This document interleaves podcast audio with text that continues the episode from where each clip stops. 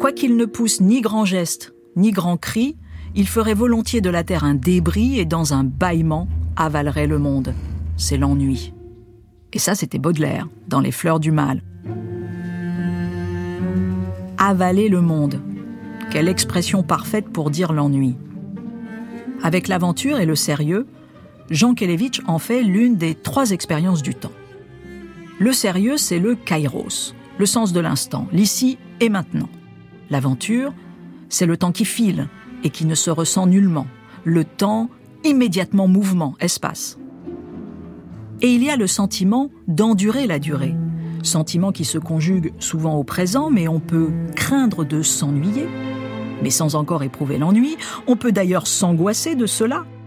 Mais il y a aussi le cas du malheur d'être trop heureux, celui qui s'ennuie faute d'angoisse, faute de soucis, faute d'aventure, et oserait-on rajouter faute de sérieux L'ennui serait-il un non-objet? Ou plutôt un problème quasi métaphysique au sens où il fait l'expérience d'un vide premier, inéluctable? L'ennui, ce ne sont pas les ennuis. Dès que la conscience est préoccupée, elle ne s'ennuie plus.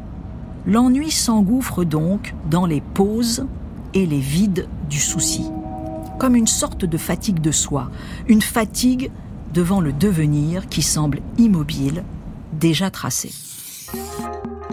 Pourtant, tout métaphysique qu'il soit, l'ennui est un phénomène moral.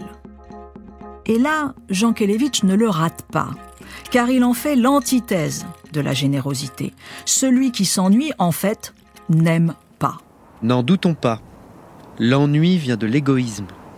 Et la cause fondamentale de l'ennui est la sécheresse. Qui vient au secours de l'ennui?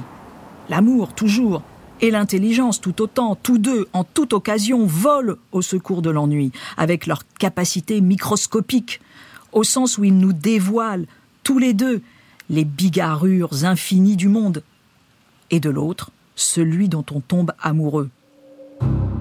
De phénomène moral, l'ennui redevient le signe d'une épistémologie pauvre, cognitivement faible, même si l'existence de l'ennui confirme cette notion essentielle qu'est la relativité du temps.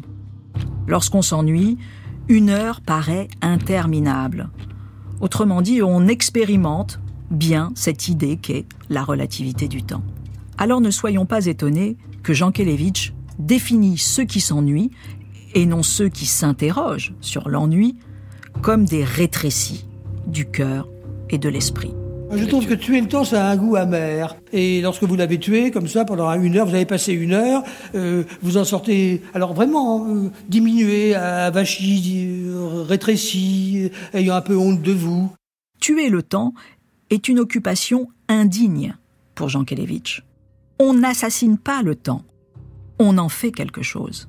Car attention, ceux qui n'en font rien, ceux qui s'adaptent à l'ennui, sont dangereux. L'absence de morale commence ici, dans le fait de s'avachir, alors que le monde est en peine, qu'il y a tant à faire, à transformer. Et l'homme indigne n'attend que ça, de s'ennuyer, d'avoir l'alibi pour ne pas remettre en cause sa triste besogne. Le danger, et notre la société où nous vivons en profite d'ailleurs, elle sait que l'homme miséreux, atrophié, s'adapte à l'ennui. Chez Jean Kelevitch, l'ennui signe l'expérience irresponsable du temps. C'est un mal sans forme, comme l'écrivait le philosophe Alain. Et pour Jean Kelevitch, très certainement la porte d'entrée du mal, tout court.